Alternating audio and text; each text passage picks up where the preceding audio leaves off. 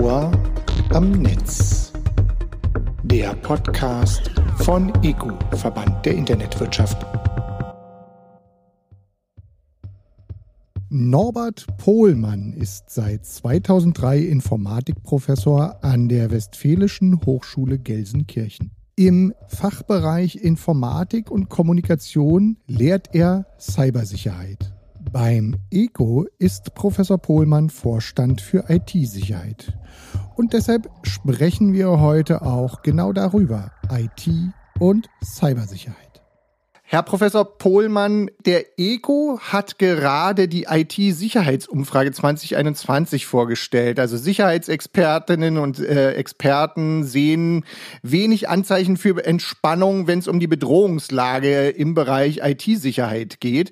57 Prozent der Experten sehen die deutsche Wirtschaft ist unzureichend vor Cyberkriminellen geschützt. 77 Prozent der Experten das ist etwas weniger als im Vorjahr, gehen von einer weiterhin wachsenden Bedrohungslage aus. Äh, lassen Sie uns also gerne direkt über IT-Sicherheit und die Erkenntnisse aus dieser neuen Sicherheitsstudie sprechen.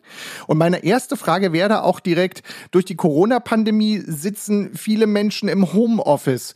Was bedeutet das letztendlich für die IT-Sicherheit von Unternehmen?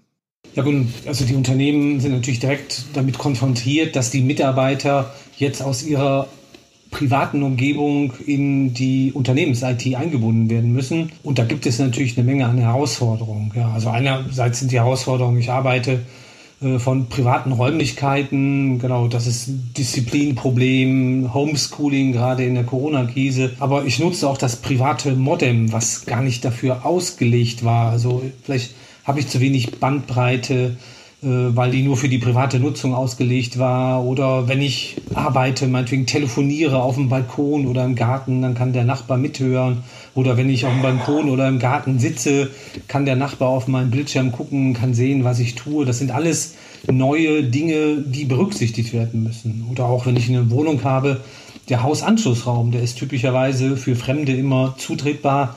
Und dann können dann Daten mit abgehört werden. Und wenn die nicht verschlüsselt sind, kann darüber angegriffen werden. Also da gibt es eine Menge an Herausforderungen, insbesondere mit der Corona-Krise war halt diese Ad-Hoc-Verlagerung ein Riesenproblem. Man hat da nicht schnell genug das so sicher und aufbauen können, wie man sich eigentlich das gedacht hat. Wir haben dann auf einmal Videokonferenzen genutzt, das hatten wir vorher nicht und es werden Collaboration-Tools verwendet, die wir vorher nicht verwendet haben, wo Fehler bei passieren. Also das war eine Menge an Herausforderungen im Homeoffice dann sicher eingebunden zu werden. Wenn wir mal so ein bisschen gucken, Sie haben jetzt so, so schon skizziert, wo so ein bisschen die Einfallstore liegen könnten.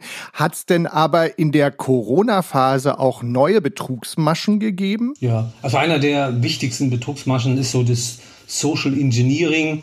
Also wo ich dann versuche über E-Mail-Anhänge oder ich leite jemand auf einer Webseite, dass ich darüber dann Mailware infizieren kann und da ist natürlich in der Corona-Krise über Hilfeangebote, über Stimmung mache, über Angst machen natürlich nochmal so ein neuer Faktor reingekommen, wie man Leute motivieren kann, auf Anhänge oder auf Links zu klicken, was ich sonst nicht tu tun würde. Und das hat man deutlich gemerkt, halt in der Corona-Krise, dass die Angriffe gestiegen sind. Und sind das schon ja, solche Strategien von Cyberkriminellen, um an Informationen und Daten oder auch an Geld teilweise von Mitarbeiterinnen und Mitarbeitern zu kommen? Ja klar, also sagen wir mal, das ist ja so dieses Social Engineering ist immer die Idee, dass ich eine Mailware auf den Rechner des Mitarbeiters bekomme.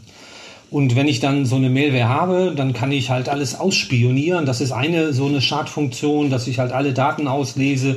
Oder ich nutze dann den Rechner des Mitarbeiters mit allen seinen Zugriffen, um auf die Unternehmensdaten zuzugreifen. Ja, man kann hier noch viele weitere Beispiele nehmen, so Keylogger, die halt die Zugangsdaten mitlesen. Oder wir haben Erpressungssoftware, äh, wo dann meine Festplatte verschlüsselt wird und ich dann Geld zahlen muss, damit ich den Schlüssel kriege und so weiter und so fort. Also die Angriffe mit Mail Mailware sind sehr vielfältig.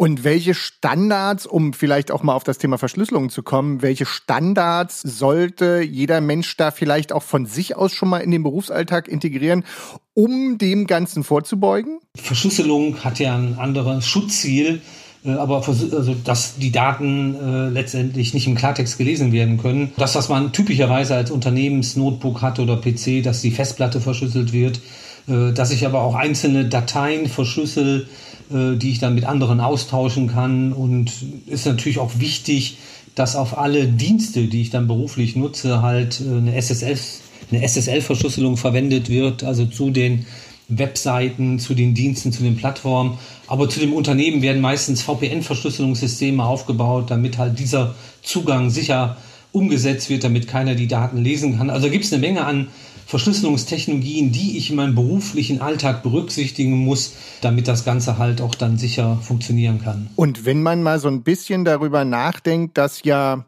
alles, was jetzt in Corona auch mit dezentralem Arbeiten oder unter dem Begriff Remote Work entstanden ist, davon wird ja vieles in Teilen zumindest nach heutigem Stand auch nach Corona nachwirken und auch bleiben.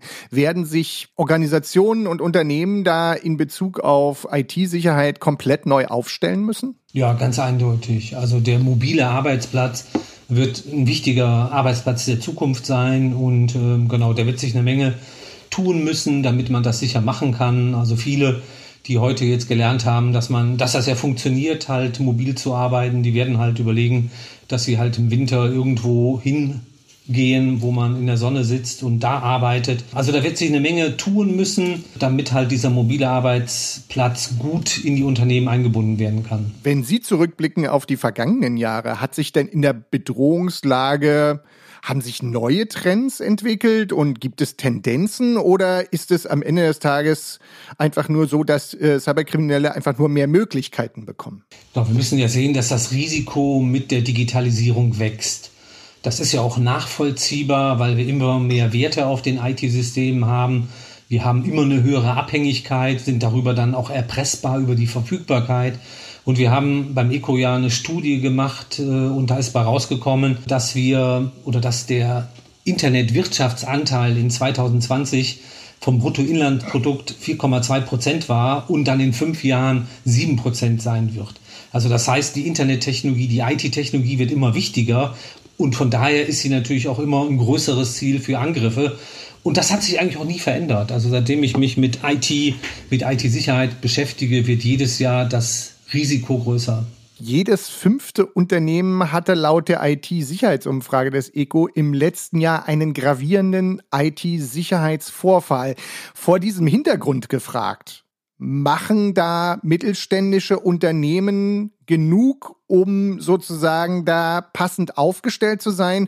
Und sind es ansonsten überhaupt die Mittelständler, die da besonders betroffen sind? Oder wo sehen Sie da die wirklichen Probleme? Also erstmal kann man sagen, die Mittelständler machen zu wenig. Genau, das heißt aber nicht, dass sie stärker angegriffen werden. Glaube ich, angegriffen werden alle, aber die Mittelständler haben keine Fachleute. Also die großen Unternehmen, meinetwegen die DAX-Unternehmen, die haben zwischen 100 und 300 IT-Sicherheitsexperten im Unternehmen selber und sind natürlich dann in der Lage, große Sicherheitskonzepte umzusetzen, zu pflegen, zu erweitern, sich auf jede Bedrohungslageänderung einzustellen und dann besser zu schützen. Und das kann ein Mittelstand nicht. Der Mittelstand bräuchte jetzt einfache, passende Sicherheitslösungen und die gibt es nicht. Also da haben wir noch viel zu wenig äh, im IT-Sicherheitsmarkt, um den Bedürfnissen des Mittelstands gerecht zu werden, äh, dass sie halt das Produkt einfach einsetzen, ohne dass sie Fachleute haben. Da müssen wir noch nachentwickeln, besser werden, damit wir den Mittelstand halt auch zukünftig deutlich besser schützen können. Sie haben da gerade glaube ich, eine Geschäftsidee ausgeplaudert. Wollen Sie die noch ein bisschen umreißen? Also tatsächlich wäre interessant, was braucht denn der Mittelstand? Also ist es das Klassische, dass man sowas einfach outsourced und sagt, okay, man baut zum Beispiel seine sämtliche IT-Infrastruktur in die externe Cloud, weil die Wahrscheinlichkeit dort höher ist, äh, dass der Anbieter der Cloud am Ende des Tages auch für die Sicherheit sorgen wird? Wir mal, wenn wir darüber reden, das ist ja sowieso ein Trend, dass quasi insbesondere der Mittelstand oder die Handwerker zunehmend ihre Dienste in der Cloud nutzen werden. Und wenn die Branchen dann branchenorientiert gute Lösungen in der Cloud anbieten, äh, macht es gar keinen Sinn, allein schon aus den Dienstleistungen heraus irgendwas anders zu machen. Und natürlich kann man dann natürlich auch ganz besonders für die speziellen Herausforderungen der unterschiedlichen Branchen die Sicherheitsfunktion in der Cloud anbieten und die Handwerker oder die Mittelständler bräuchten dann halt nur einfache Rechner, um dann die Dienste nutzen zu können. Das wird die Zukunft sein. Aber bis wir da sind, werden wir halt noch überlegen müssen, wie wir dem Mittelstand mit einfachen Produkten äh, eine Hilfestellung geben können, dass sie halt sich angemessen schützen können. Weil auch Mittelständler sind ja ähm, wichtige oder ist wichtig für unsere Wirtschaft äh, und die müssen halt auch gut funktionieren können. Sie sagten es selber schon, wir werden bis dahin noch einige Zeit brauchen. Das heißt, das wird für den Mittelstand umso wichtiger sein, dass die Mitarbeiterinnen und Mitarbeiter dafür sensibilisiert sind. Wie können wir oder wie kann man die sinnvoll sensibilisieren? Was braucht es dafür? Und was braucht es aber vielleicht auch um das Homeoffice, was ja auf jeden Fall ein Teil der Zukunft sein wird, nach heutigem Stand so sicher wie möglich zu bekommen? Genau, also der letzte Teil ist, wir brauchen natürlich eine sehr gute VPN-Verbindung, also eine sehr gute Verschlüsselung vom Heimarbeitsplatz in das Unternehmen herein. Und äh, wir müssen halt letztendlich klare Anweisungen geben. Also die Mitarbeiter müssen wissen, was sie tun dürfen und nicht. Zum Beispiel, sie sollen keine Schatten-IT verwenden. Wenn ich irgendwie aus einer Word-Datei ein PDF machen möchte, dann gehen viele im Internet, nutzen irgendeinen Dienst geben dann diesen Dienst möglicherweise sehr vertrauenswürdige Informationen. Das macht man typischerweise nur im Unternehmen, also müssen die Mitarbeiter im Heimarbeitsplatz auch solche Dienste nutzen können, damit sie da nicht im Internet irgendwas nutzen, was man gar nicht einschätzen kann oder eine Clean Desk Policy, äh, dass sie halt die Sachen nicht auf dem Tisch lassen, wenn der Nachbar reinkommt, wenn Freunde kommen, irgendwas lesen.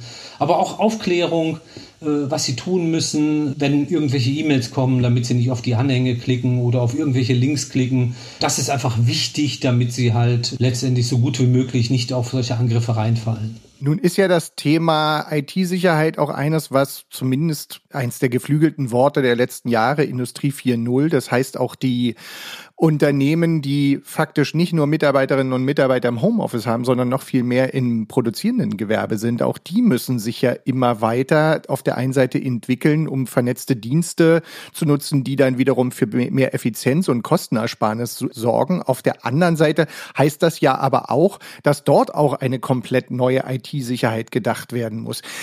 Was muss denn da vor allen Dingen wahrscheinlich auch wieder der Mittelstand noch schaffen, damit wir da auf einen Punkt kommen, bei dem alle das Gefühl haben, okay, so eine Fabrik wird jetzt nicht einfach stillgelegt, weil wir da, ich sag mal, Erpresser oder Schadsoftware plötzlich drin haben. Ja gut, ich meine, wenn die Schadsoftware da ist, dann ist es so. Dann werden die halt die Anlage stilllegen müssen oder dann macht der Angreifer das. Also die Angreifbarkeit wird einfach größer. Wir haben nur bei der Industrieanlagen nochmal die zusätzliche Herausforderung, dass das ja Anlagen sind, die normalerweise zehn Jahre laufen, wo keine Updates gefahren werden. Und das macht den Schutz dieser Anlagen nochmal deutlich schwerer. Also da arbeiten wir gerade, wie schafft man in solchen Anlagen, die zehn Jahre ohne Software-Update laufen, trotzdem eine hohe Sicherheit zu gewährleisten? Wie kann man die isolieren? Wie kann man die äh, so schützen, damit die Angriffe, die Sie gerade auch skizziert haben, äh, Verfügbarkeitsschutz, äh, mutwilliges Ausschalten verhindert werden können. Also da gibt es noch weitere Herausforderungen und da werden sich auch Standards entwickeln müssen, damit wir langfristig in der Digitalisierung hier halt auch einen hohen Schutz für die Industrieanlagen bereitstellen können. Und Sie sagten gerade zehn Jahre keine Updates. Ich habe jetzt hier gerade, wir telefonieren und parallel nehme ich hier diesen Podcast auf über eine Maschine, die hat innerhalb von sechs Monaten ungefähr acht Firmware-Updates bekommen.